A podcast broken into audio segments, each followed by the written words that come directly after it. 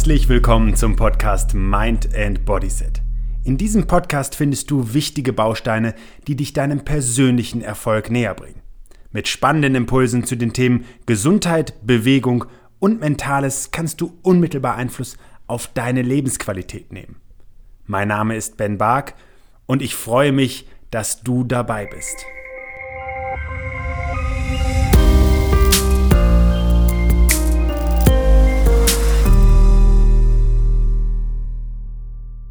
In der heutigen Podcast-Folge erhältst du von mir fünf einfache Tipps, wie du dein Immunsystem stärken kannst, wenn du einmal das Gefühl hast, einen Infekt auszubrüten. Du wirst wissen, was deinem Immunsystem gut tut und wie du möglichst schnell wieder auf die Beine kommst. Schlaf spielt im Zusammenhang mit dem Immunsystem eine ganz entscheidende Rolle. Und das bedeutet, dass wir selbst unter normalen Voraussetzungen im Durchschnitt etwa sieben Stunden Schlaf benötigen. Menschen, die dauerhaft unter sechs Stunden Schlaf bekommen, und das konnten Studien belegen, drosseln ihr Immunsystem um über 30 Prozent. Denn während wir das Gefühl haben, so richtig zur Ruhe zu kommen, arbeitet unser Immunsystem auf Hochtouren. Und das bedeutet im Klartext, dass unser Körper aufgeräumt wird. Zellen, die nicht mehr in Ordnung sind, werden repariert oder eben aussortiert. Unser Immunsystem leistet in jedem Fall unter den aktuellen Voraussetzungen Schwerstarbeit. Und deswegen ist gerade auch im Falle von akuten Infekten das Bedürfnis nach Ruhe und Erholung nochmal erheblich gesteigert. Und wir alle kennen Situationen, in denen wir uns diese Ruhe vielleicht einmal nicht ausreichend gönnen konnten und Infekte dann verschleppt haben, beziehungsweise einfach den Erholungs- und den Genesungsprozess verlängert haben. Als zweites spielt ausreichend Flüssigkeitszufuhr eine ganz, ganz wichtige Rolle. Im Grunde genommen haben wir einen Bedarf von etwa 30 bis 60 Milliliter Flüssigkeit pro Kilogramm Körpergewicht am Tag. Das ist natürlich nochmal abhängig davon, wie viel frische und damit flüssigkeitshaltige Nahrungsmittel zu sich genommen werden. Gerade im Falle von beginnenden Infekten lohnt es sich auf heiße Getränke zurückzugreifen. Dabei empfehle ich immer, Süßgetränke wie Säfte, Limonaden oder auch Leitvarianten zu meiden. An dieser Stelle können Kräutertees, die eben auch nochmal wichtige natürliche Bestandteile enthalten, beispielsweise die Schleimhäute fördern, indem sie eben entzündungshemmende Wirkung mitbringen. Wichtig ist in jedem Fall, den Körper ordentlich durchzuspülen und im wahrsten Sinne des Wortes den Infekt einfach auszuschwemmen. Hier können eben auch gerade die ausleitenden Organe mit ausreichend Flüssigkeit arbeiten und den Körper unterstützen.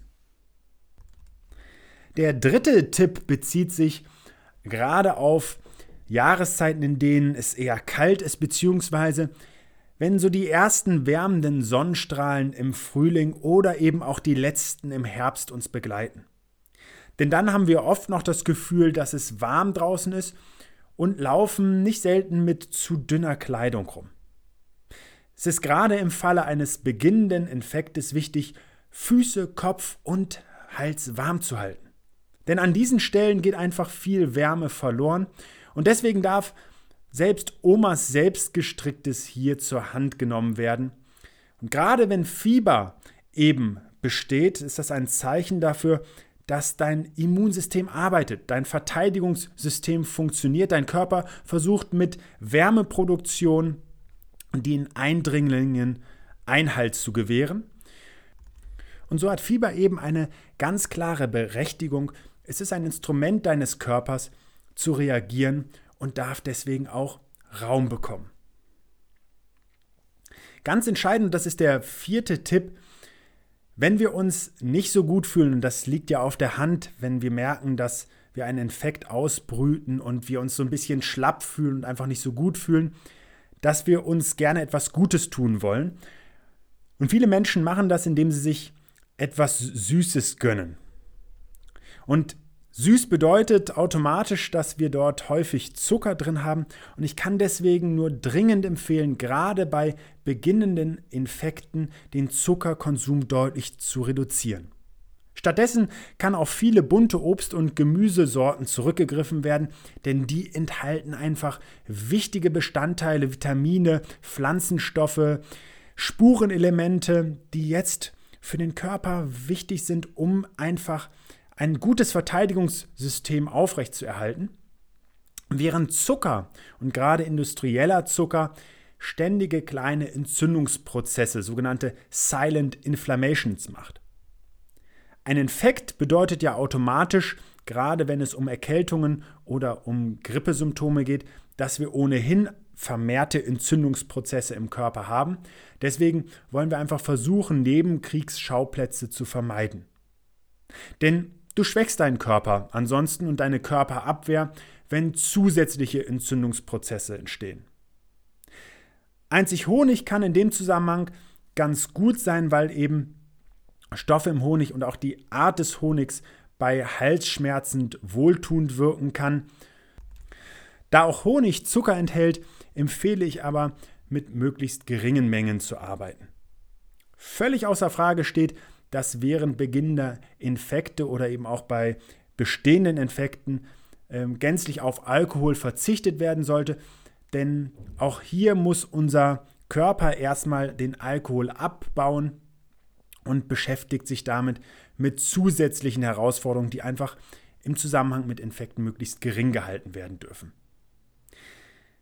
Was häufig gerade für ambitionierte Sportler oder begeisterte Hobbysportler eine große Herausforderung ist, ist im Rahmen von Infekten gänzlich auf Sport zu verzichten, gerade auf intensiven Sport.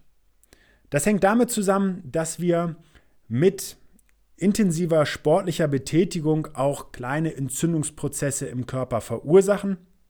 Nichts anderes wird ja in der klassischen Sportwissenschaft vermittelt, wenn man sagt, wir machen kleine Mikrorisse in die Muskulatur, die dann eben in einem Aufbauprozess zu einer Steigerung der Leistungsfähigkeit führen. Aber genau diese Entzündungsprozesse versuchen wir ja bei entstehenden Infekten und bei ähm, bestehenden Infekten möglichst gering zu halten, um den Körper nicht zusätzlich zu belasten. Deswegen am besten wirklich pausieren, gerade wenn es auch mit Halsschmerzen oder ähnlichen Symptomen einhergeht. Das Risiko, den Infekt zu verschleppen oder möglicherweise noch ähm, schlimmere äh, Erscheinungen und Verschärfungen des Infekts hervorzurufen, der letztlich bis zu einer Herzmuskelentzündung gehen kann, sind einfach wesentlich größer als die Vorteile am Training festzuhalten. Denn auch das dürfte allen klar sein, die das schon mal versucht haben. Die Leistungsfähigkeit ist einfach deutlich gehemmt und ein Gefühl, dass einem das jetzt wirklich gut tut, entsteht eben auch eher selten. Was ich allerdings bei leichten Infekten oder auch bei Schnupfen nahelegen kann, ist entspannte, moderate Spaziergänge an der frischen Luft zu machen, warm angezogen, denn auf diese Art und Weise bekommt der Körper einfach frische Luft und vielleicht auch den ein oder anderen Sonnenstrahl und ein bisschen die Zirkulation im Körper anzuregen, ist tatsächlich gut, wenn der Organismus nicht gänzlich am Boden liegt. Wichtig allerdings ganz klar zu sagen, intensives Training stärkt grundsätzlich das Immunsystem im Zusammenhang mit einem Infekt ist es einfach ein absoluter Overload. Also erst wieder fit werden und dann kann es weitergehen. Das waren meine fünf Tipps. Also ausreichend schlafen, ausreichend Ruhe, viel trinken und vor allen Dingen zuckerfreie Flüssigkeiten, gerne heiße Getränke und Kräutertees, die nochmal wichtige Bestandteile enthalten. Gut warm halten, auch gerade wenn Fieber im Körper entsteht, ist das ein Zeichen für ein funktionierendes Verteidigungssystem. Füße, Kopf und Hals sollten einfach schön warm gehalten werden. Dringend den Zuckerkonsum reduzieren, weil der einfach für Entzündungsprozesse im Körper sorgt, die jetzt ohnehin in größerem Maße bestehen. Und Sport reduzieren bzw. bei wirklich bestehenden Infekten am besten gänzlich darauf verzichten. Ist es ein leichter Infekt, ist es ein bisschen Schnupfen, ist Bewegung an der frischen Luft wie Spaziergänge durchaus ein gutes Mittel zur Genesung. Alles Gute und bis zum nächsten Mal. Schön, dass du dir für meine Podcast-Folge Zeit genommen hast. Um auch zukünftig auf dem Laufenden zu bleiben, empfehle ich dir meinen Podcast direkt zu abonnieren. Außerdem freue ich mich über deinen Kommentar und eine Bewertung von dir. Ich wünsche dir eine bewegte Zeit. Bis zum nächsten Mal.